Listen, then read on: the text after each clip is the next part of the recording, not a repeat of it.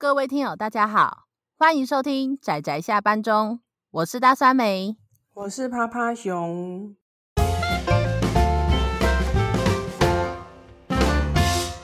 各位听友，大家好，大家今天看漫画了吗？嗯，还没。那好，我们就谢谢大家，我们的节目就到此告一段落。好，拜拜，拜拜你妈。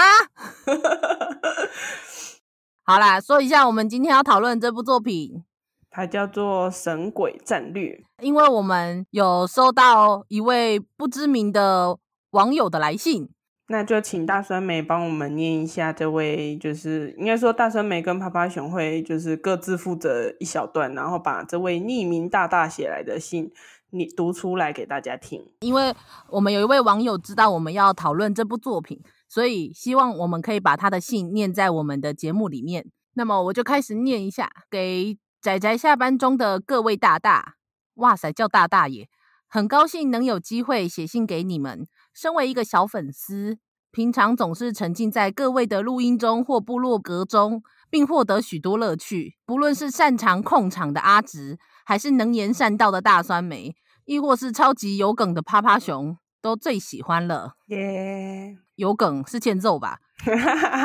对，这次得知诸位要讨论严明君的作品，令人兴奋不已，特意来信。如果能被看到就好了。然后最后他还标明括号紧张搓手手。呃，《神鬼战略》虽然只是一集完结的小品作，却已可窥见作者后来另一部超精彩长篇《历史之眼》的雏形。扎实的历史地理考据，血腥的冷兵器战争场景令人印象深刻。透过战争传达出的反战思想也深入人心，尤其是结局那句轻飘飘的问句，相当具有分量。另外，灵活多变的年轻主角与隐藏主角年老的阿基米德相互衬托，这点也很有意思。这部最大的槽点大概就是它的译名了吧？刮胡笑，没错，这个译名我们等一下也会就是稍微提一下，说它的原原作的名称跟就是中台湾版的翻译的名称，真的太好笑了。就是对，因为嗯，刚刚跟大酸美在录音前讨论，就是在想说，嗯，应该是因为那几年都是神鬼奇航啦，神鬼神鬼，还有什么神鬼啊？呃，神鬼战士。好像还有一个什么有，嗯，反正就是有神鬼传奇，对，神鬼传奇、神鬼奇航，好像还有一个什么神鬼啊，反正就是一堆神鬼，就会让人家想说，那神鬼战略跟原文原文之间的关系是一点关系都没有，他就是神，我们就很想说神归你妈，没有啦。好，最后一段，希望以后有机会可以听到各位全方面讨论严明君这位作者的风格及其演变，乃至于他前前后后所有作品。这是来自一个小粉丝的愿望。嗯，对，这应该是匿这位匿名性的，就是大大，他应该非常喜欢叶明君吧。嗯。最后祝各位大大一切安好，身体健康，旅途平顺。结尾署名知名不惧。嗯。我们可以把他踢出来吗？他是蘑菇，这么快就踢他出来吗？对啊，把他踢出来，咔嚓。嗯，好，那总之，呃，对我们，因为其实我们几位也都很喜欢严明君的《历史之眼》，不过没想到他在连载《历史之眼》之前，其实就有连载这么一部作品，就是有，然后我们这一次就是由趴趴熊推荐给小伙伴，然后看得惊为天人。所以决定就是我们这一集来讨论，就是要来录它。但说是讨论，我觉得因为有鉴于它的背景知识，我觉得这部可能比较像是历史背景的介绍。趴趴熊偷偷的补充一下，大酸梅简直被被炸到了，他就一整个非常激动，看完之后非常的嗨。也也也不是说嗨啦，但是应该是说。很喜欢他的历史背景，我本来就很喜欢有历史背景的故事。好，我们就开始介绍这部作品。说是介绍这部作品，其实我们就是介绍一些作者还有背景。主要的剧情我们可能不会讲太多，跟我们以往的讨论的节目比起来，以前比较多是讨论说这个故事哪里哪里做得很好，哪里哪里就是设计得很好。但是相对来说，我们这一集可能会比较多在历史的背景的讨论，然后跟描述还有介绍，再加上严明君如何采用这些历史元素去介绍这一部作品，所以我们可能得坦诚说，如果听友对历史的故事不是很有兴趣的话，哈哈哈哈，还是可以看一看啦，就是还是可以看看，对，真的还是可以看一看，嗯，对。那这部作品，它是大概在我记得是大约二零零二年前后那时候出版的嘛，然后也差不多那时候中文代理的，快要二十年了，真的。而且你看那个《历史之眼》也连载很久了，然后它到现在都还很好看，哇，真的到现在还是很好看。他的漫画家叫做严明君，有一些可能看漫画比较多的人。或者可能也不是说看漫画比较多的人，因为前阵子很红啊。对，有一阵子，对对对，因为他就是画出寄生兽的漫画家。那有一阵子好像特别红，是因为真人版电影，对不对？嗯，他有动画，然后也有拍成真人电影。嗯，对。然后所以有一阵子大家好像都在看，甚至不算是宅圈的人，好像都有看，然后都说很好看。就是设定非常猎奇，然后又。就是探讨很多哲思啦，嗯，对。但是最后，因为他这部太有名了，好像大家最后就把它定位在呃科幻，或是因为那时候那个算科幻嘛，科幻的惊悚作品的漫画家。但其实他后来画的大部分的作品反而比较偏历史类。没错，没错。所以可能就是大家第一次看到。这部作品，可是却发现他是寄生兽的作者的时候，可能多少会比较惊讶一点吧。啊，我我自己是不惊讶啦，因为我就看过《历史之眼》，因为非常好看。讲这部作品虽然叫做《神鬼战略》，但是就如同我们刚刚想吐槽的，其实日本的原名并不是这样叫的。这部作品的原名叫做《尤里卡》，呃，它其实是希腊文，因为阿基米德他们讲的是希腊语。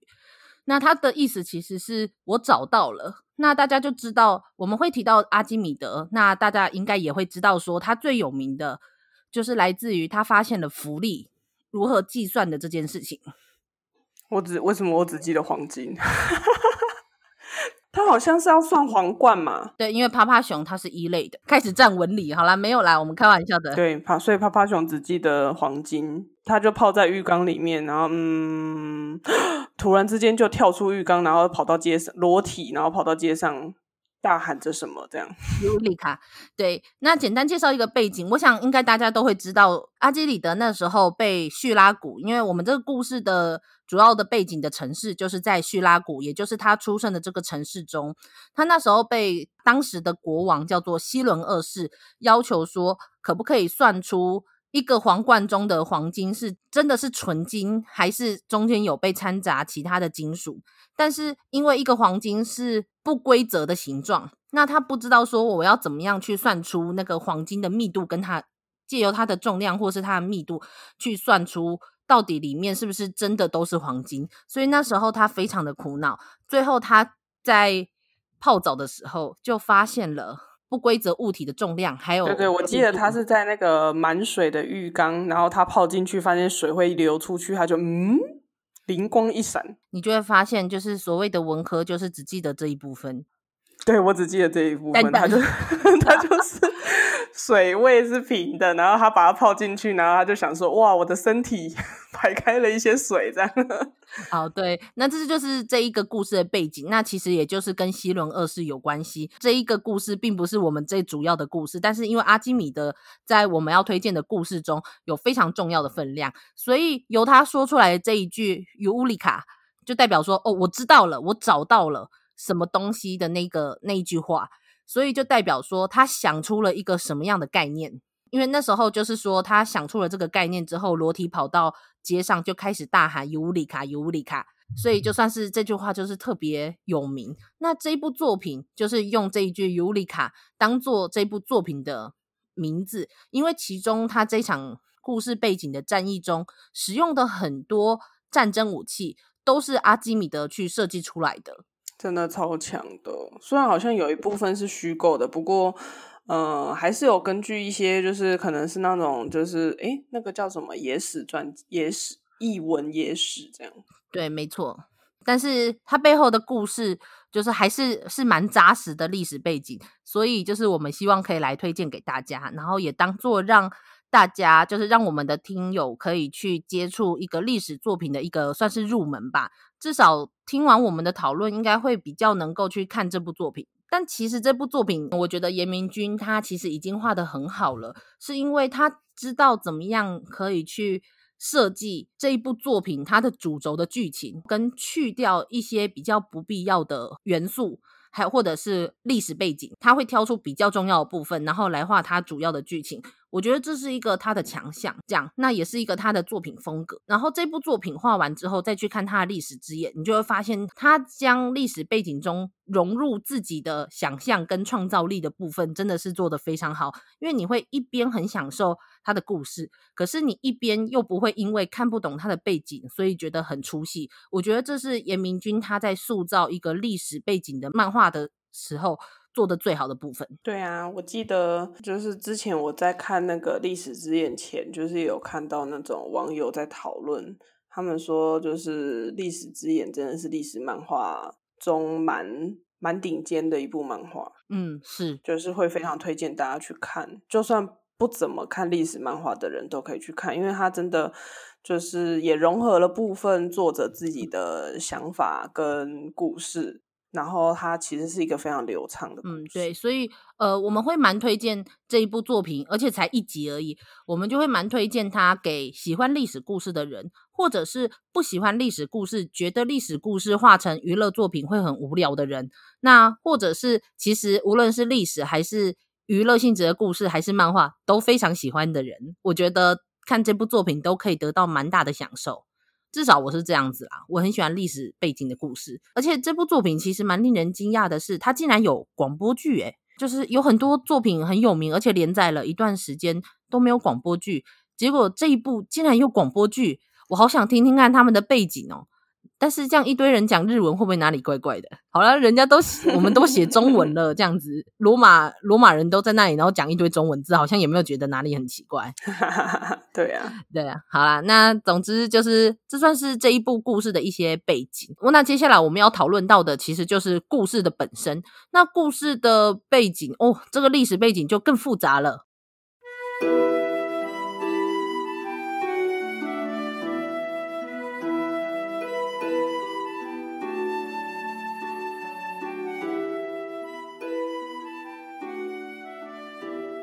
我不知道有多少人对希腊、罗马还有地中海那时候的一些历史的演变，然后还有兴衰，有没有一些背景知识？因为其实我觉得这一部分在台湾的教育中真的是非常非常非常的少。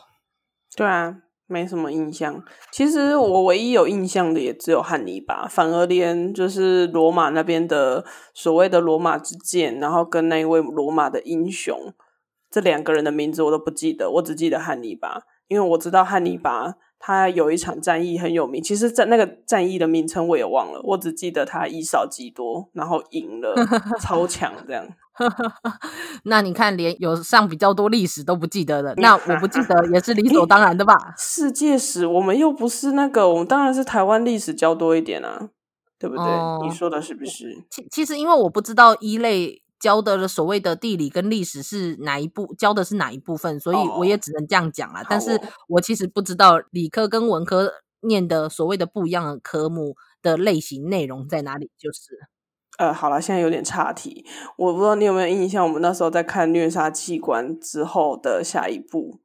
有一个就是千万年之后，然后他们在学历史，就是我们现在学很多的历史都变成小小的一小段。真的，真的，我觉得。也是吧，你看，二零二零年发生了这么多事情，但是未 来，但是说不定在未来这一段可能只会出现其中两行这样，嗯，都很难讲这样。是啊，真的是很难很难说。呃，总之，我觉得也有一部分是因为地中海跟巴尔干这样子的历史，其实跟台湾的无论是地缘关系还是到一些政治关系，其实都没有那么近。所以，我们自然而然就是好像就没有那么注重在这一部分。但是这一部分其实对他们在那个地方的人，尤其是希腊和罗马，甚至是整个欧洲，因为欧洲有非常多的文明跟文化是受到希腊文化的影响。就是其实这一部分的文化还有这些历史故事，对他们来说其实是家喻户晓的这种程度，可是对我们来说是完全不知道的。所以我觉得日本人还蛮厉害的，是他们很考究，这样画出一部漫画之后，可以让我学到了很多历史知识，没错，我觉得很好。看漫画可以学历史，哎、嗯，我们是不是又进入了教育模式？对，我们之前就是才讲完那个，才讲完教育宣导。呃，DMAT 是医疗的教育，那这一部是历史的教育。那我们就稍微介绍一下，这部故事是发生在所谓的呃第二次的布匿战争，因为故事的开头就讲到了第二次的布匿战争跟坎尼会战。那身为一个一个什么都不知道的读者，我就会说啊，这什么东西？哦，对，没错，其实我。诶，《神鬼战略》这部漫画，我其实看了不止一次。那我第一次看的时候，我也是就是满头问号，就把。一堆战争的名称啊，然后跟他的那个地地理位置其实也都不太熟，然后历史背景也不太熟。那是直到我看了另外一部漫画《军神荣耀》之后，才在看这一部漫画的时候，就有比较了解说他们之前面的战争发生什么事，然后跟这场战争到底会发生什么事。就如同我们说的，严明君他知道。就是太多太复杂的历史知识，反而会影响阅读的流畅，所以他有选择性的删减了很多背景的内容，但是他还是有大致上提到什么东西，但是不至于说会影响到主轴的剧情。讨论到的这一个战争背景是第二次的布匿战争。布匿战争是什么？布匿战争是。古罗马跟古迦太基两者之间的战争叫做布匿战争，是罗马人称迦太基为布匿库斯，所以于是叫做布匿战争。所以他们整整打了三次这样子，然后影响了整个地中海的局势。那么刚开始是迦太基跟罗马还算是旗鼓相当，那在这个第二次是基本上是。这中间要说谁赢谁输嘛，太很很复杂。但是基本上算是迦太基，最后的结局是迦太基输。可是真正到了第三次，是罗马直接攻入了迦太基他们的城池，所以最后导致迦太基在整个地中海没落。那这是这整个布匿战争的简单、非常非常简单扼要的部分。可是这中间其实就是可能有长达这样一两个世纪这么久。没错，他们打超久的，所以必须就是在偷偷的偷渡了一部漫画，叫做《军神荣耀》，大家可以去看一下《军神荣耀》，他花了十三集，然后再讲迦太基跟罗马之间的战争。嗯，对，我们这一本《神鬼战略》，它的背景是第二次的布匿战争，那它的时间点是在西元前二一八年到西元前二零一年，大概是二十年的时间前后。这一段的时间中，最重要的就是汉尼拔的坎尼会战。那为什么这个坎尼会战非常重要？因为它不仅是迦太基反攻罗马重要而且成功的一场战役，它同时也展现出了汉尼拔这一个天才将领的他在军事上面的天分，就是这是一个对那个时候的历史记载非常有指标性的一场战争。那我想大家一定也会很好奇，说汉尼拔是谁？汉尼拔不是双面人魔的那个汉尼拔，他是另外一个汉尼拔，是一个非常有军事天分的一个将领。那他基本上就是迦太基的将领。那时候迦太基跟罗马在打仗的时候，也就是我们刚刚提到的坎尼会战中，汉尼拔就充分的展现了他对于军事上面的才华，然后带领了少数的迦太基军打赢了八万的罗马大军。所以这是一个非常重要而且非常有指标性的一场战争，这样。然后趴趴熊也有看过，就是那一部《军神荣耀》，所以就是也有提到很多汉尼拔身为一个天才将领的很多的，就是优秀的事迹。我可以再偷偷的、偷偷的颂扬一下汉尼拔吗？我之前只知道他以少击多，趴趴熊在看了《军神荣耀》之后才知道，原来汉尼拔他先他真的是跋山涉水才到了罗马的地方，而且罗马他们以为他会走另外一条啊，总之也是跟地理有关。反正呢，我就是非常佩服汉尼拔，他其实他算是一个腹背受敌啦，就是他。自己的家族跟他的国家其实对他没有很重用，但是他却可以用他少数的兵力，然后独自就是直接这样子杀入敌军的领地，然后就是跟对方打得旗鼓相当，真的非常非常非常厉害。其实汉尼拔他是也是一个蛮辛苦的一个将领啦，因为他不只是说就他是迦太基的一个将领，因为迦太基里面其实有很多的内斗，那他就是卡在一个他的家族，然后跟整个迦太基的城邦跟他的军队带领军队去打仗。中间的很多无奈，这样其实他是一个蛮厉害的将领，而且他其实那时候攻打罗马的时候，是从一个非常不可思议的位置，就是罗马人自己觉得不会从这个位置来的方向来攻打罗马的，因为大家应该可能大约知道地中海上，罗马也就是我们目前知道的意大利的中北部，它是像一个。意大利是像一个靴子，那么那时候这个靴子的就是直的那一个部分，基本上就是那时候的罗马的领地。那它的北边是什么？北边就是阿尔卑斯山脉，所以要跨越阿尔卑斯山脉。就是去攻打罗马是一件几乎不可能的事情，所以罗马人对于北边的防守就比较的松懈。反而汉尼拔非常聪明的是，他带领了西边的西班牙那边的伊比利亚人，同时联合他们，还有北边的凯尔特人，从北边那边攻下来，直接攻到了罗马。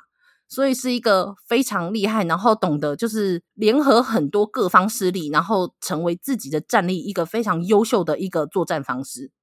就这样，所以它是穿越阿尔卑斯山脉，那是欧洲最高的山脉，所以是一件非常不可思议的事。对，前面讲的这些全部都是后面的背景知识，真正跟主轴故事有关的，现在才要开始。天哪，会不会听友听了说什么？我听了这么多，可是故事还没开始吗？对，还没开始哦。对，还没开始。天哪，到底有没有人会听我们这一部作品啊？就讲这么多拉里拉扎的，然后剧情都没有提到。有严明君的小粉丝们哦，小粉丝们，那我们就看蘑菇会听到哪个部分。我把他踢出来了，他可能会，他可能会来听这一集吧。那个蘑菇，趴趴熊把你供出来的不是我，要先说哈。故事要开始的背景，基本上就是在叙拉古这个城市。那在故事中，这本。漫画中，他的翻译叫做希纳库斯。我觉得翻译应该是有他的辛苦之处，可是这一部作品的翻译应该是没有很认真的去研究，也不是说研究，就是去了解一下。我觉得他可能是写用音译的方式翻译，因为其实我那时候在看的时候也觉得好像有一点点怪怪的。对，因为其实说一句实在话，虽然说我知道日文的音译会很奇怪，可是因为这一段故事其实并没有那么。那么的完全不有名，在网络上或者是在那个时候，应该还是有很多书中，就是都会有提到这一个战役，嗯、因为它是阿基米德死去的战役，没错。对，然后而且就是展现了阿基米德他在物理跟机械学上面的天分与才华，应该是很多记录跟很多文章会提到他的这一个城市，大多数的所谓的繁体中文的地方。我们其实会提到的名字是叫做叙拉古，在漫画中把它翻成希纳库斯。所以，如果今天就一个比较知道阿基米德背后故事的人来看这一部漫画的话，应该多少会对于里面很多翻译的名字会觉得比较诡异吧？因为他毕竟也没有写出他的原名。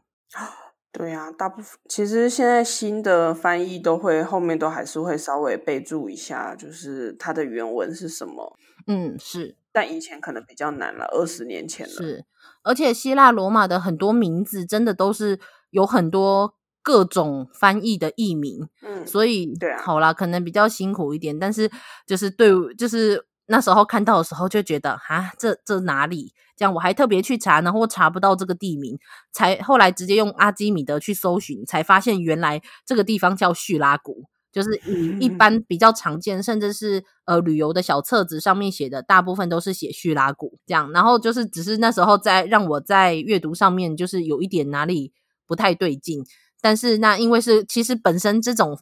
这可能是这种希腊罗马的地名或者是人名，就是要翻成中文的时候，多少会碰到这种阻碍吧，我觉得啦。那他总之，哦天哪，我们还讲了这么多，结果到还没开始介绍背景故事，那背景故事男主角都还没出 现，真的男主角都还没出现。那我们接下来要提的是这个叙拉古这个城市，它其实是在西西里岛。那大家一定又要问说，西西里岛在哪里？呃，我可以说，西西里岛也就是我们说的意大利像一只长靴，它在脚掌的那一个部分。就是西西里半岛，就西西里岛这个地方，在那个时间，在那个年代的时候，它大概东南边是主要是希腊人的殖民的城邦，那比较偏东北边，比较跟罗马那边连着的地方是罗马人的地区。那么在它的西边就是迦太基人他们殖民的地方，所以在这一块。所谓的西西里岛上面，其实是有三大政治势力存在的。那么叙拉古这个城镇，也就是在东南边希腊人殖民的城邦的最东南边的一个小角落。那在那个地方是非常适合成为港口，然后让船可以停靠的地方。因为意大利就在整个地中海的正中央。那它身为东南边最突出来的这个地方，就是它非常具有重要的经济贸易还有航行的。一个据点的一个具有优势的地方，也所以就成为了希腊人、罗马人跟迦太基人他们中间就是不断的彼此政治斗争，然后跟战争，我觉得有点像台湾吧，就是处于一种非常优越的地理位置，所以就是会接触到各式各样的人的这样的一个特别的地方，然后各方都想抢夺。叙拉古除了是适合让船停靠靠岸以外，它还有一个特别的是，那时候西西里岛它有比较大的腹地，所以它可以提供比较多的粮食，也因此就是希无论是那时候希腊人有时候他们自己的城邦粮食不够的时候，其实也是会从西西里岛，也就是叙拉古这个地方就是运送回去，所以叙拉古其实同时是一个所谓的经济非常重要，就是贸易网。贸易航行往来的一个据点以外，它同时也有非常广大的腹地可以去提供粮食，这也是一个那个时候叙拉古非常重要的一个原因。那最后就会变成说，因此迦太基人，迦太基人也是一个殖民的殖民的城邦起来的一个文明，然后也同时是非常注重航行跟贸易的一个民族，所以就你就知道这两个好像非常的重复，所以因此就变成了迦太基跟。叙拉古他们就是有点类似竞争对手，然后彼此对抗这样的一个背景。趴趴熊印象中，叙拉古好像也算是一个南攻不落的城的样子。嗯，因为阿基米德在那边镇守，他的武器就是保护了那个城。呃，对攻城者来说是非常可怕的噩梦，但是对于守城的那一方，就觉得说哇，有这些武器如有神助一般。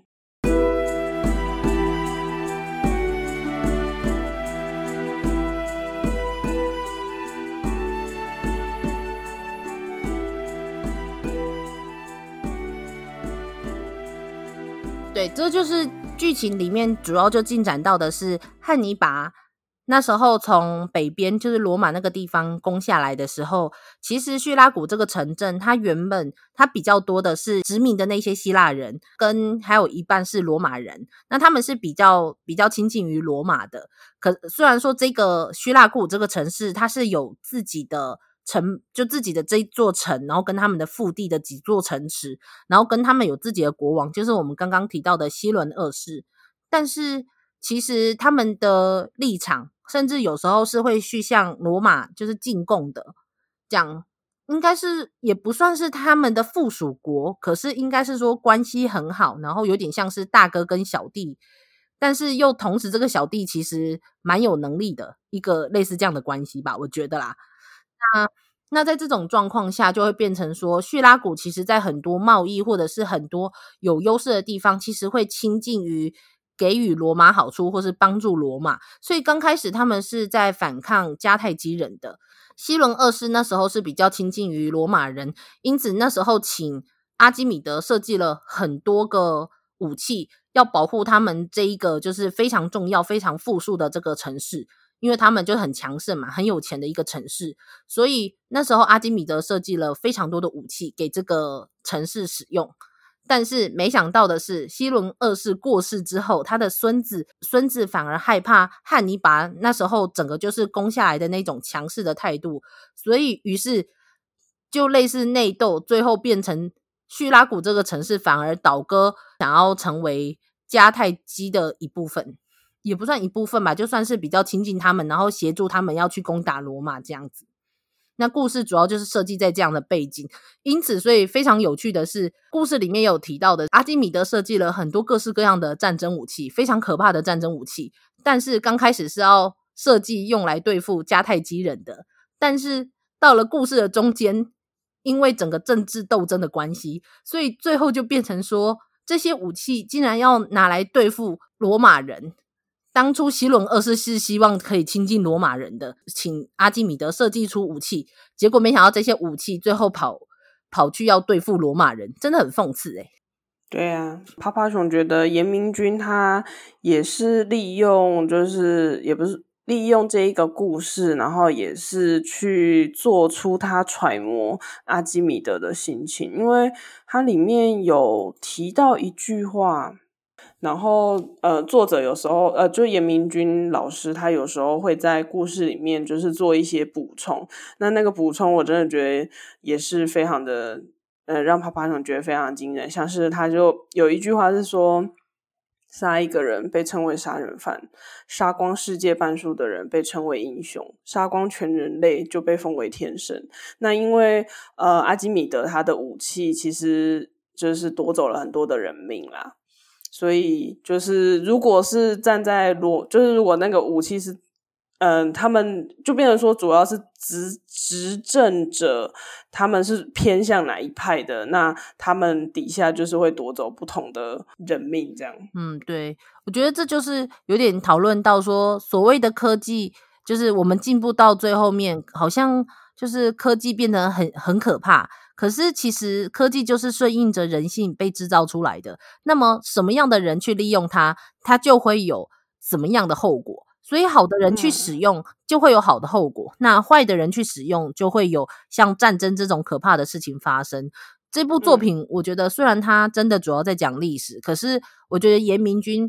在这个部分，他从来没有提过说，所以就是这些武器为什么要这样使用。之类的，他没有去做任何批判，但是他借由里面这个故事，有非常明显的去表达说，就是这些东西是没有个性的，他们没有智慧，他们就是被谁使用，被拿去对付谁，那不是这些武器，甚至不是阿基米德这个设计者可以决定的。没错，真的，我觉得这一部分真的很让人就是唏嘘不已吧，是我觉得蛮悲伤的。那另外一部分是。中间最精彩的，除了是那时候罗马请了有名的罗马之剑，叫做马塞勒斯，这位有点年迈的将军，说是唯一一个可以对抗汉尼拔的将领，然后就是派他来攻打叙拉古。这个时候，阿基米德就开始，也不是阿基米德使用，因为在故事中，阿基米德反而有一点老人痴呆，他年纪非常非常大了。嗯，真的。那他在。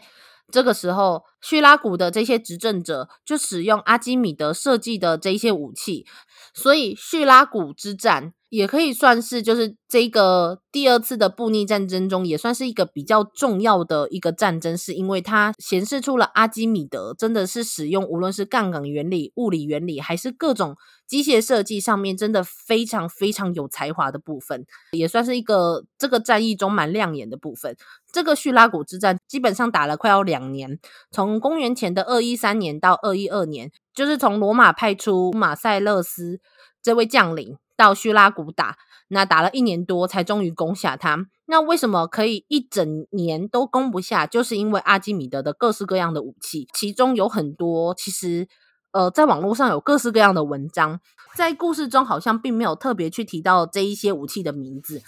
其中比较重要的一个武器，就是在哦这一部分就要提到叙拉古的地理了，因为叙拉古有一部分其实是类似海上的沙洲，就是类似沙嘴那个样子。那么涂出来的那一部分，就是整个都是靠海的那一部分，其实他们有盖起了非常高耸的城墙，然后盖在悬崖上。那从这个城墙上面，他们就会伸出了一个就像是爪子。一样的东西会把它放到水里面去，然后把它船整个吊起来之后，然后把船摔在水面上，或者是摔在石头上打碎，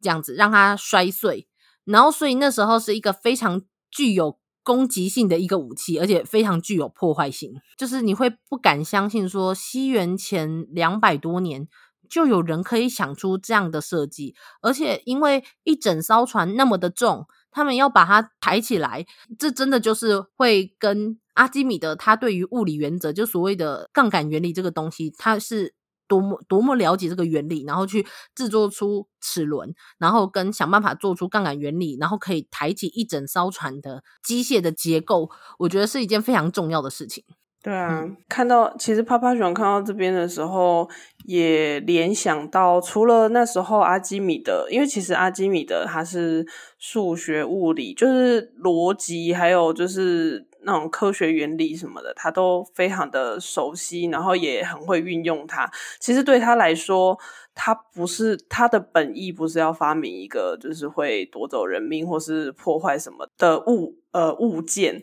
让趴趴熊联想到的是那时候那个发明原子弹的那个。啊原子弹之父，他其实当初他其实有听说，他后来非常后悔发明了这个东西，但其实他一开始也只是个很单纯的科学家，然后就是很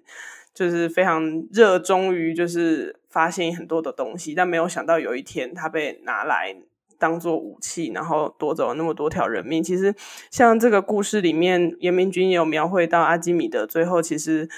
有。非常难过啦，因为就是他就会觉得说他可能也不得好死了，因为如果有一天他的武器被破解了或什么的，找敌人找到他，应该是很想要请他偿命的，这样，嗯，非常的难过。真的，整个画面我觉得严明君画的真的很好，你可以完全感受到他的破坏力，还有那一种就是不敢置信的那一种。那种感觉就是竟然可以设计出这种东西，对，非常惊人。身为一个读者，你都觉得很难相信这样。那除此之外，还有另外一个是算是放放石器吧，就是也是类似我们刚刚说的那个像爪子一样的那个杠杆原理的东西，它会吊着一颗石头。在城墙上伸出去移动，那会确定移动到了敌方的船上的时候，就会把那个石头给放下去。那么那个石头就会击碎这一艘船，也是一个非常重要的武器。另外，严明君有一个比较有趣的地方是，在很多的传说还有很多的算是译文当中吧，就有说阿基米德非常厉害的是，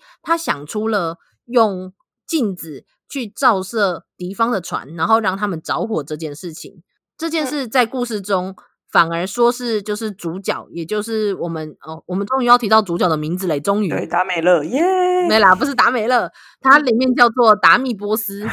达米波斯嘛，对，对对对，达密波斯，他其实是一个非常聪明的斯巴达人。那他是来到叙拉古，他觉得叙叙拉古很强大，然后很安居乐业，所以他不喜欢斯巴达那种很高密度的那种生活。结果没想到来到了叙拉古，大家都说你根本就一点都不像斯巴达人，而且名字很奇怪，每一个人都这样讲。对，我们也不知道他名字到底哪里奇怪，我在猜，可能是因为达密波斯这样子发音的话，可能比较像达美乐吧。这算是严明君的一个自己的幽默嘛？我也不是很清楚，这是搞笑吧？可能吧，达美乐，因为阿基米德就叫他达美乐啊。对，没错。那随着故事进展，就是其实所谓的用镜子让对方的敌船燃烧这件事情，是达密波斯的技巧，而且的确有很多争议上面讨论说，这个点是以当时的科技没有办法做出，就是反射率、集中率这么高，可以到让敌船燃烧的这种程度的镜子，以当时的科技做不出这种东西。那么，所以在我觉得严明君也有意识到这件事情，所以他做的方式是他把它描述成就是主角带着一群妇女拿着他们的镜子，然后大家集中那种太阳光，然后集中照到敌船的某一处，最后就集中了大概可能几十位甚至几百位的妇女的那个光，所以最后就烧起来了。我在猜这是严明君就是故意把这个。被人家说不太可能发生的事情，就是做塑造成是主角做的，让他添上了一个更传说性的色彩吧。对呀，趴趴熊在此想要补充一下，嗯，前面趴趴熊有提过，就是看。趴趴熊看这部《神鬼战略》这部漫画，其实看了不止一次。那第一次的时候看的时候，其实没有什么印象，只记得说哦，那个镜子真的是非常令人印象深刻呢，还可以烧起来。那在后来接触了另外一部，就是在讲汉尼拔跟罗马之间打仗的漫画，就是《军神荣耀》之后呢，他在在《军神荣耀》里面的我忘记哪一集了，就是也是有提到这个叙拉古之战。然后士兵们都在讲说：“哦，那个叙拉古的那个城墙，仿佛是一个怪物一样，是一个活的怪物，它会破坏船只。”的时候，隐隐约约从脑袋脑海中冒出了，好像疑似看过什么漫画的。于是呢，趴趴熊就跑去找，就后来就发现说：“天哪，是严明君的《神鬼战略》！”而且其实趴趴熊有看过，也因为这样子，所以呃。加深了就是趴趴熊对那个阿基米德武器的那个印象，因为就是像刚刚大酸梅有提到的，就是那个武器最最为人所周知的，就是一个是用抓的那个抓船的武器，然后一个是有点像投石，但是它其实就是嗯选定了位置之后，就是把那个巨大的给它这样砸下去，然后船就毁了的那种，就是主要就是这两个武器。嗯，没错。然后，所以在《军神荣耀》里面也有提到我说的这两个武器，有他有画出来。嗯，因为在《神鬼战略》这部漫画中，我们就是所谓说把船抓起来的这个严明君画的比较像一个夹子，但是我看记一般的历史记录中会比较。讲的比较像是一个苗、一个爪子一样的东西，把船给抓起来，所以我还是倾向于跟大家解释成就是爪子，但是在漫画中是把它画成比较像夹子，但还是一样是把船给夹到高处，然后让它摔下来。那另外一个是把石头放下去砸坏船，这个武器在《神鬼战略》这部作品中反而没有出现，它比出现比较多的是投石器。我是不知道为什么啦，但是可能严明君有他一些就是故事设计上的一些他的选取舍吧，我觉得啦。但是这部故事还是很好看，而且就是我觉得他已经画的很精彩了，所以对很多太细节的部分我不会太要求，因为我觉得要把一个故历史故事就是那么乐乐等又细节的历史故事画得很好看，本身就不是一件容易的事情。对啊，这样。那这边趴趴熊在在悄悄的补上了一个，呃，也是今天在录音前跟大帅美聊天的时候才忽然想起的一件事情，就是之前在第一次在看的时候，看《神鬼战略》的时候。就觉得汉尼拔的眼睛画起来给人的感觉怪怪，就整个脸给人的感觉好像哪里不太协调。仔细一看，发现是眼睛的地方画的怪怪的。对，那一直是直到看完，其实我就算看完《军神荣耀》重看一次，我也没什么印象。但是在录音前跟大酸梅聊天的时候，忽然就。那么灵光一闪，噔噔，原来我想起来了，因为《军神荣耀》里面有画到一部分，刚刚大孙梅有提到，汉尼拔他是领着军队跋山涉水，就是越过那个非常难越过的阿尔卑斯山，而且还是选在一个非常好像是冬天吧，就是很辛苦。那他越过之后，又遇到了一些因为环境不适应，我记得他们好像是，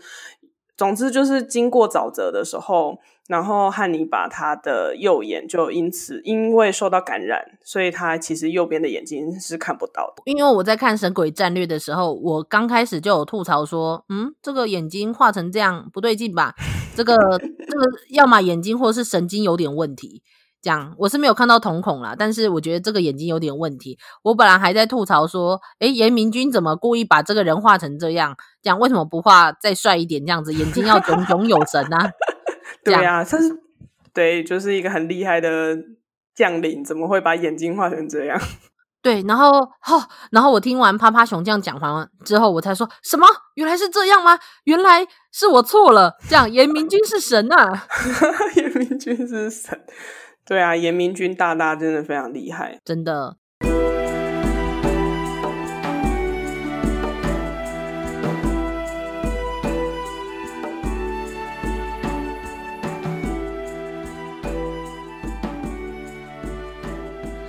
然后而且除此之外，就是除了我们刚刚说到的阿基米德的武器，那严明君其实所谓的很多的希腊罗马的故事跟传记中去描绘这一本书的，那么其中我觉得他最有可能的，也不是说最有可能，应该是说这部故事主角达密波斯就是从一个大概西元前一世纪的一个希腊的历史学家，我们也不能叫他历史学家，要叫他传记学家，叫做普鲁塔克。他曾经有写过一整套书，这一套传记叫做《希腊罗马名人传》。也许有一些听友可能有。比较了解历史的有听过这部作品，应该是说这部传记。呃，这部传记它原本就是普鲁塔克在写的时候，它叫做类似所谓的对比列传，因为他在每一章节里面都会选出两个希腊罗马的名人，然后出来做比对，这样这样子，所以是一个。但是说是为什么不会特别叫他历史学家，会叫他传记家，是因为虽然他的确他的这个希腊罗马名人传里面提到了非常多的历史背景。但是其实这是一个他比较偏向于他想用这些人物来说教的一部作品。是哦，竟然，天哪，真的就是你很难相信哦。像例如说他呃所谓的达米波斯这个主角，他就是从马塞勒斯的这个篇章里面出来的。马塞勒斯就是那个嘛，罗马的之罗马之剑。对，这个老这年迈的将领，虽然年迈，但是也非常厉害的这个将马塞勒斯。这个篇章，他是在呃希腊罗马名人传，它总共有三本，它的第一本里面的第八篇，而且它有一个。篇名叫做《奋战陨生者》，就是死在战争中的人，这样。然后，所以就是马塞勒斯，然后跟另外一个将领，每一个篇章、每个章节都会有一个这样的名字。接下来就是两个部分，就是就是提到两个人，可能两个希腊罗马的名人。然后他在第三部分就会去比较这两个人，然后就可能会有一些他自己的道德批判啊，或者是一些他认为怎么样怎么样之类的。就是所以有一些人不会去说他是历史学家。因为他其实为了很多他想要说教的内容，并没有那么真实的去达到所谓的一个历史学家应该要尽的本分。就例如说，可能要比较处于中立的部分啊。了解。从帕以趴趴熊来说，就是简单来说，一言以蔽之，就是他加了太多个人的观点。嘿，对，或者是他其实应该要去有的证据，也不是他没有考据到非常的详细，不像我们。我是不是很久以前那个是谁啊？是不是有一个人也写了一本？你说列传吗？对，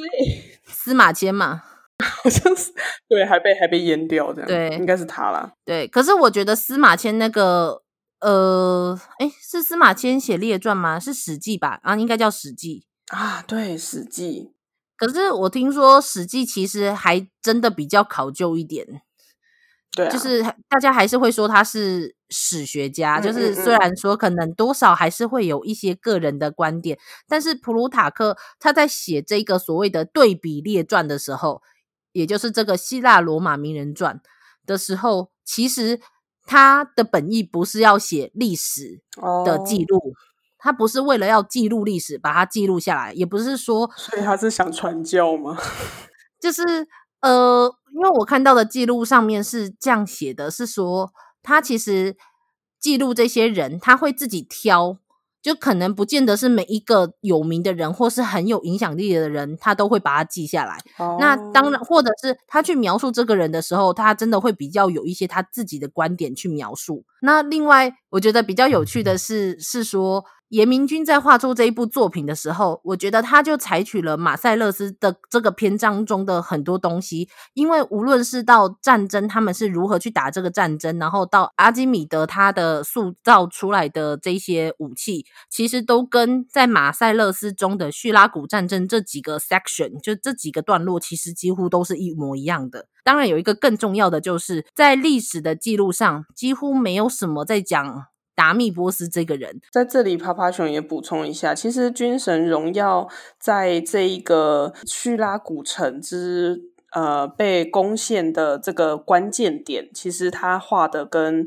那个《神鬼战略》这部漫画的方式不一样，所以那时候趴趴熊也稍微去查了一下，发现其实在这一段到底这一个达密波斯这一个人，或者是说是怎么样的一个关键点让。呃，马塞勒斯可以攻陷叙拉古这个部分，其实在历史上是没有一个定案的。嗯，应该是说基本上有出现的，就只有在普鲁塔克写的这一个希腊罗马名人传里面出现而已。哦。对，而且就只出现在这边。他那时候出现的篇章，我记得是就马塞勒斯里面的第十八段，因为那时候我还去翻了他的英文版出来看，他就只在这个段落中提到达密波斯一次，这个名字就只提到一次，然后跟几句话，然后严明君就把它 放大，对，把它放大，最后写出了这一段。那他在这一段中，他讲了什么？他讲说，在那个时候。呃，有一个叫做达密波斯的斯巴达人，他想要离开叙拉古，然后被马塞勒斯抓到了。叙拉古想要把达密波斯给赎回去叙拉古，那马塞勒斯就是借由跟他们开了很多会，就是要怎么样去赎达密波斯的时候，中间的一些开会啊什么的状况下，他发现了我们的故事中一个非常重要的，就是西门，也就是他们叙拉古他最重要的一个弱点。一个要塞，西北边的一个高地的一个要塞，旁边有一个塔，但是在在马塞勒斯篇章中，他只说发现了某一个塔，然后可以成为他攻进叙拉古的一个弱点，就这样。他没有提到太多其他的东西，但是在严明君这篇故事中，就变成了不仅达密波斯是主角，那也有去讲述说他怎么样知道这个塔是一个弱点，那最后为什么他提供给马塞勒斯的这个这一些内容，讲这些全部就是严明君的脑补的部分呢？对啊。因为《军神荣耀》是画的方式是另外一种，嗯，那在这里就让大家自己去看《军军神荣耀》，这里趴趴熊就不补充啦。我们就可以听得出来，趴趴熊有多喜欢《军神荣耀》。而且我跟你说，我呃，趴趴熊必须要跟各位听友们说，《军神荣耀》这部漫画的书名，所谓的“军神”指的不是汉尼拔，是西比亚吧？没错，嗯，但是呢。趴趴熊因为看完之后非常激动，所以去网络上面找，在巴哈姆特上面有一个辛德文，那我就看那个辛德文也是笑了很久，因为我觉得那个发文写辛德文的那个人也是心里面想的应该跟我一样，就觉得说其实《军神荣耀》的作者心中的军神应该是指汉尼拔吧？为什么汉尼拔画的那么帅，然后西比亚画的像小屁孩一样？对，那总之呃，但是我在网络上有看到一个是。虽然说在这一段就是所谓的布匿会战，就是第二次的布匿战争中，汉尼拔跟马塞勒斯中间有非常多的战争，那他们有时候赢，有时候输。但是虽然在这一次的战争中是马塞勒斯赢了，但是其实到了最后，马塞勒斯其实是死在汉尼拔的手上的。嗯。就是历史史实事实上是这样子的，所以其实就会有点唏嘘啦。但是汉尼拔最后其实也不得好死，没错，就是啊，将领都是这样子嘛，就是可能最好的就是死在战场上吧，那是他们最多荣耀的地方。但是我一定要补一句，就是最让我最让我觉得嗯哪里不对劲的是一个有有人提到的有一个我不知道是不是史实，但是可能是类似就是译文这样子。最后，马塞勒斯就是死在汉尼跟汉尼拔的对抗之中的时候，那汉尼拔最后就走向了马塞勒斯的尸体，然后拿下了马塞勒斯手上的金戒指，然后那个金戒指里面刻着马塞勒斯的名字，把他的遗体送回去给马塞勒斯的，就是遗孀他们，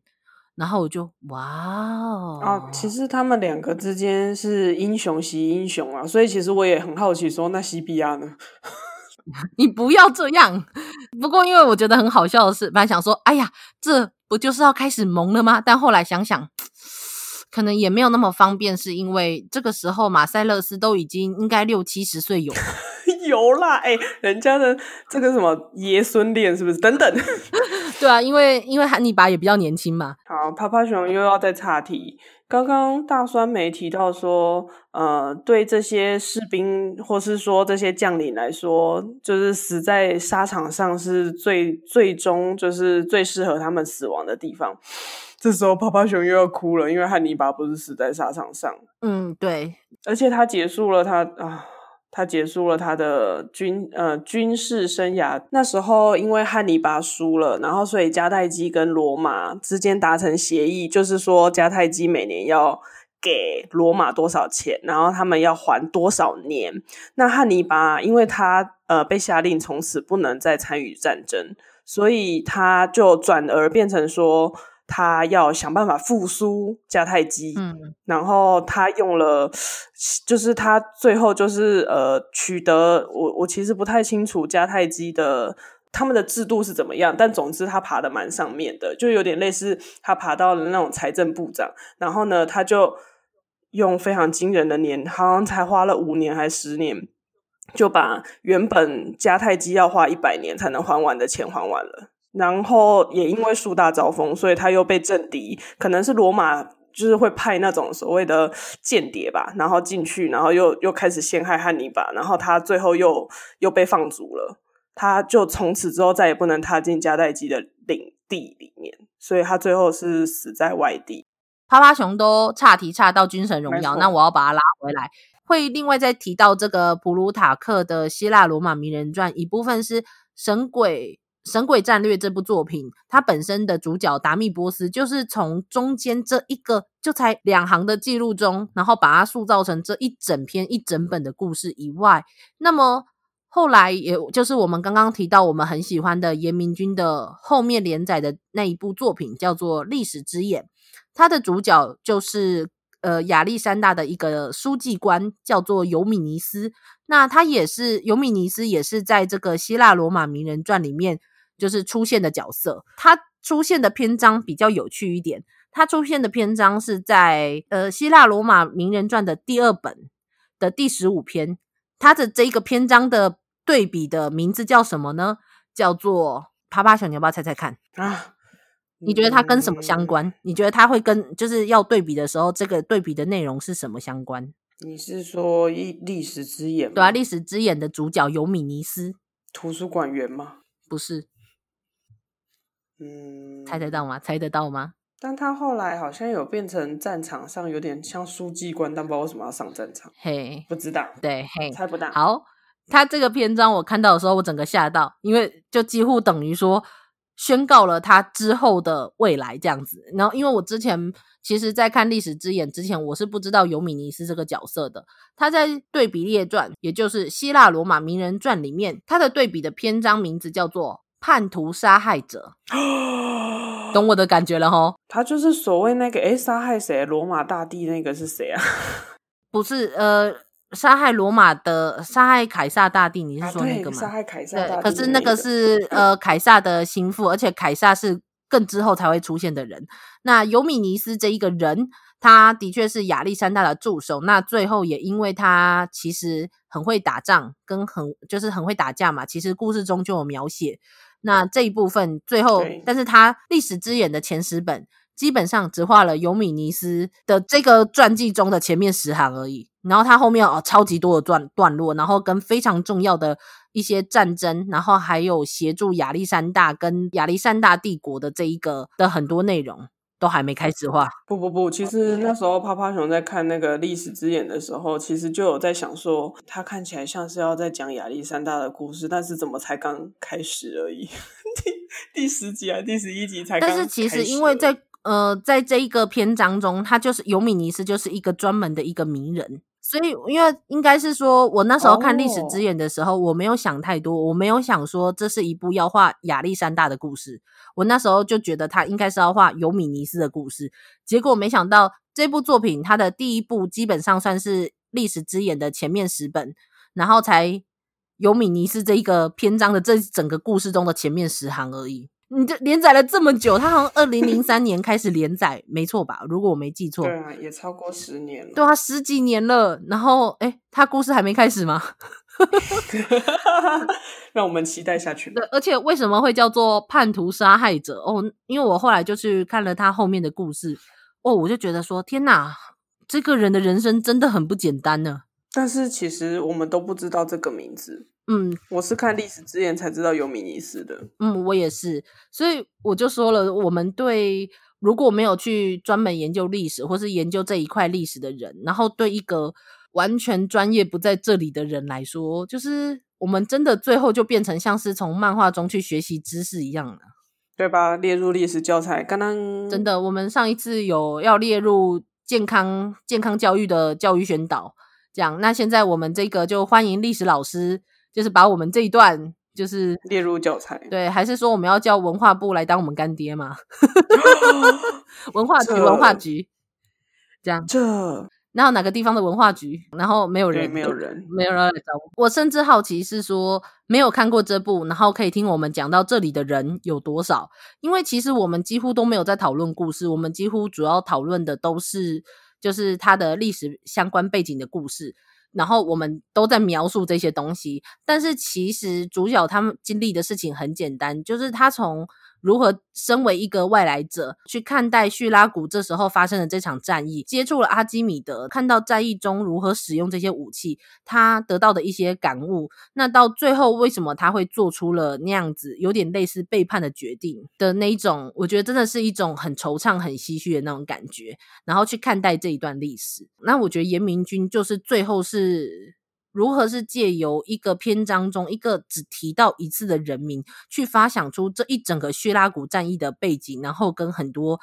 细节，我觉得是非常厉害的，而且就可以看得出来，我觉得他那时候可能还在画历史故事的时候，还没有那么的得心应手。嗯，因为我觉得有里面有很多故事，其实它的断裂感很严重，就会觉得说，诶，怎么突然就变到这里了？怎么就变到那里了？然后故事的那种分镜，还有那整个剧情的流动，其实没有很流畅。对呀。但是到了历史之眼之后，他就我觉得他就是很喜欢历史背景的这种题材，最后就画得更好了。甚至也在偷偷的怀疑说，严明君该不会大学就是念历史系之类的吧？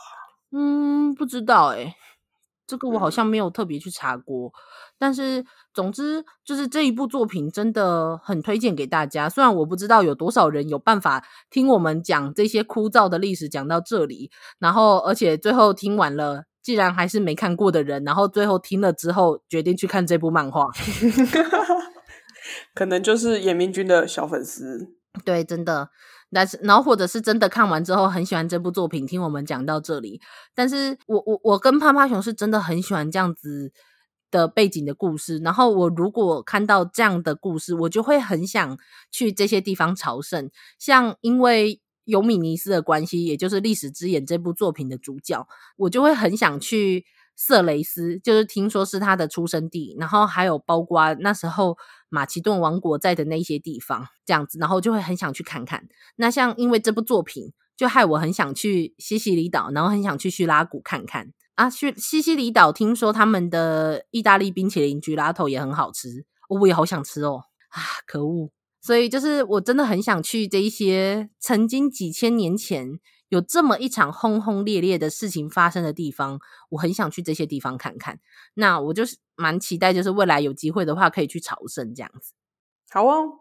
冲！呃，那你给我钱？那、呃、爬？呃，爬什么爬？是趴趴熊所以趴了吗？好了，那总之就是我们今天的节目应该算就讲到这里了吧？就是这么无聊的东西可以讲这么久，我觉得我们也蛮厉害的呢。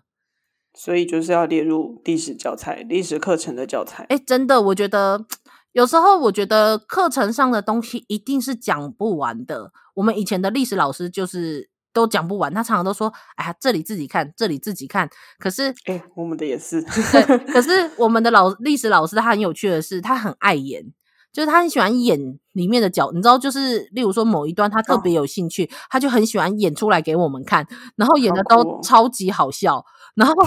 然后，或者是他那时候就跟我们分析说，二次世界大战的时候，德国那时候为了要抵抗整个欧洲，然后要如何去侵略他国，所以那个时候他们的军力会怎么样分配？因为那个时候德国的土地怎么样，领域怎么样，所以这个时候他们分了八分之一在哪里，八分之五在哪里，巴拉巴拉巴拉。然后我就哇，我听得津津有味。但是就因为讲太多那时候的战略的部分，我私心觉得那是他特别喜欢的部分。那 然后。最后，他就后面就是讲不完，他就说：“好，那这边就自己看，自己看，自己看。”然后，因为身为一个就是身为算是理科部分的人，那我们也只能说：“好吧，那就算了。”因为对我们来说，其实那些科目的比重没有那么重，这样。但是，所以那时候我觉得，其实地理历史要不是有老师演戏，不然我觉得蛮无聊的。可是后来自己看漫画，跟自己去旅行，就会发现，其实很多历史真的是天哪，就是。讲不完，真的超有趣，然后就是热热闹闹这样子，沸沸腾、沸沸扬扬的那种感觉，就是哇塞，怎么样都讲不够，各式各样的有趣和异想天开，这你没有想过现实中会发生这样的事情。其实我们高中的历史老师虽然说是文组啦，就是历史课可能会比理组的还要再多，但其实真的还是会讲不完，而且我们老师历史老师也会。找一些相关的影音、影视作品，然后甚至在课堂上面也会放给我们看，就觉得有那种影音什么的补充说明，然后再拍一下当地的博物馆啊，或是相关的文物，就是加深印象，其实也是非常有趣的。但真的就是讲不完，真的，我觉得还是就是如当然就是课程一定讲不完，但是如果有这些课外的补充的东西，可以让学生。或者不要说学生，就是可以让读者去激起这种兴趣，然后跟这种期待，我觉得是一件很好的事情。像我真的是因为漫画跟旅行，所以才知道了这么多的事情，然后讲不完的历史故事，讲地理也都可以讲。像我现在最熟的应该就是苏格兰的历史吧，我、哦、真的可以从。我 可以讲个 一两千年的那种程度，但是还是很开心啦，就是可以有可以看到这么一部作品。那么我们也继续期待《历史之眼》好好的就是连载下去。而且之前还以为要断尾了，结果没想到其实也是因为严明君连载比较慢吧。然后后来中文代理就代理了第十一集，我们也非常的开心。赶快去买，不然就要绝版了。真的哦，现在应该已经绝版了。不过没关系，因为就是趴趴熊的就等于我的，所以趴趴熊有顾好我的那一那一套历史之眼。对，这样子好啦，那就是哎，到底有多少人会听到这里呢？那么我们就有认真听到这里的听友，那我们给一点傻币说好了，就是听到这里的听友，如果在我们的粉丝专业或者是扑浪下面，就是留言说趴趴熊最欠揍。这样子，那我们就可以，就是我们可以怎么样？我们可以考虑，就是送出送出一些，呃，我旅行中的明信片当纪念品吗？好像没有什么吸引力耶。这样有啊，感觉有。不然的话，可以看看有想要要求我们什么礼物，这算是给这一个节目愿意听到最后面的听友的啥避暑，这样子吧。嗯，对，好，那我们的。节目今天就算是到这里，要差不多告一段落。那如果有兴趣，然后或者是严明君的小粉丝的听友，或者是对这些历史故事真的很有趣，就算很复杂，然后讯息量很多，还是很跟我们一样很喜欢看到最后，然后去查一堆细细节跟内容的人。的话，也可以来跟我们分享，就是你的心情，这样我们非常懂，因为我们非常喜欢历史故事。那么就算是到这里哦，对，还要再补上那一句，就是如果喜欢我们的节目的话，欢迎在 Apple Podcast 上面，就是帮我们就是按五星的评价，然后还有留言，呃，或者是在 Google Blog 或者是噗浪上面就用 Like 口语帮我们拍一手，或者是粉丝专业上面，或者是到噗浪下面留言给我们，或者是私信我们，我们都会看哦。这样，那么就是谢谢各位听友今天非常认真、有耐心的收听我们的节目，到这里告一段落。欢迎再继续收听我们的节目哦。就这样啦，大家拜拜，拜拜。